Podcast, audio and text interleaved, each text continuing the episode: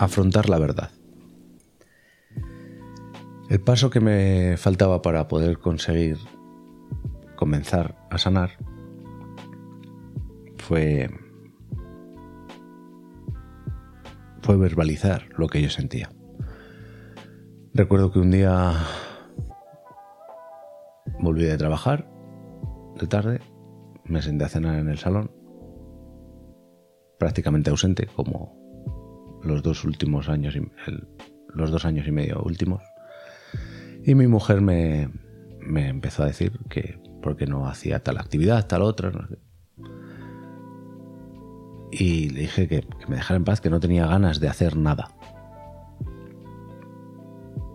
Y fue cuando tuvimos la conversación.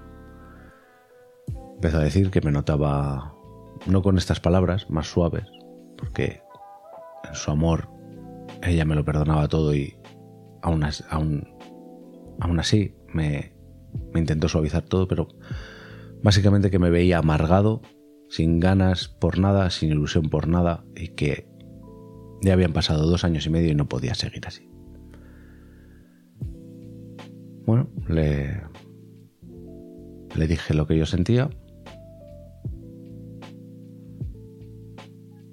También tuve una charla con mi hermano a los pocos días. Eso me enfadó mucho, porque quedamos a tomar un café y, me hizo prácticamente la misma charla que mi mujer. Y me dijo que, que habían hablado de mi estado mental en privado entre ellos y me sentó mal. Fíjate, me sentó mal que dos personas que me quieren se preocuparan por mí. El caso es que cuando volví a casa de estar con mi hermano, pues se lo reproché a mi mujer imbécil de mí. Le reproché haberse preocupado, haber hablado con mi hermano para intentar sacarme de ese pozo en el que me veían. Que no es, le dije, no es bonito que te digan a la cara que eres un puto amargado. Y me rompí. Y verbalicé lo que llevaba dos años y medio tragando. Todo lo que mm, hacía que no, que no saliera de ese pozo de ira eran sentimientos que tenía yo, que sabía que no estaban bien, pero que no podía quitármelos de la cabeza. primero, desear la muerte de todas las personas mayores que mi padre a la fecha de su muerte. No quería que nadie tuviera más edad que la que tenía mi padre al morir. Me parecía injusto. Me parecía injusto ver a un abuelo con un nieto por la calle. Parecía injusto que mi padre eso se lo hubiera perdido. Me parecía injusto que siguiera viva gente que había estado enferma toda su vida o que había hecho que había tenido enfermedades y que las había ido superando por suerte, que no había hecho nada por por merecerse esa segunda oportunidad, que seguían fumando, seguían bebiendo y deseaba su muerte lo deseaba tan fuerte que en mi cabeza decía, lo deseo, pero, pero sé que no está bien. Y esa frustración me comía.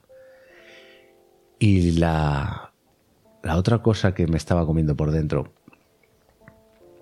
que es más, más fuerte, es peor, me sentía mal por culpar a mi padre de no haberme dejado disfrutar de mi hijo de haberme dejado solo con esto. Le culpaba por haberme pasado dos meses en los que él agonizaba, pasármelos en el hospital en vez de estar con mi hijo, disfrutando como cualquier padre primerizo que desea tener un hijo.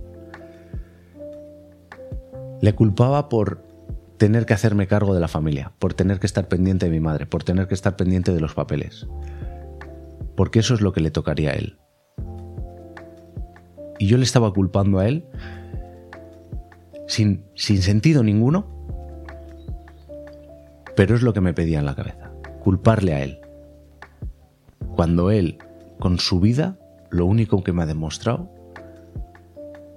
es que era capaz de hacer cualquier cosa para que yo no tuviera ni una preocupación. Entonces, el verbalizar que me sentía mal por desear la muerte de gente que, que qué culpa tienen ellos de que mi padre haya muerto. Y sobre todo, verbalizar que me sentía mal por culpar a mi padre por por algo que no tenía culpa me estaba destrozando.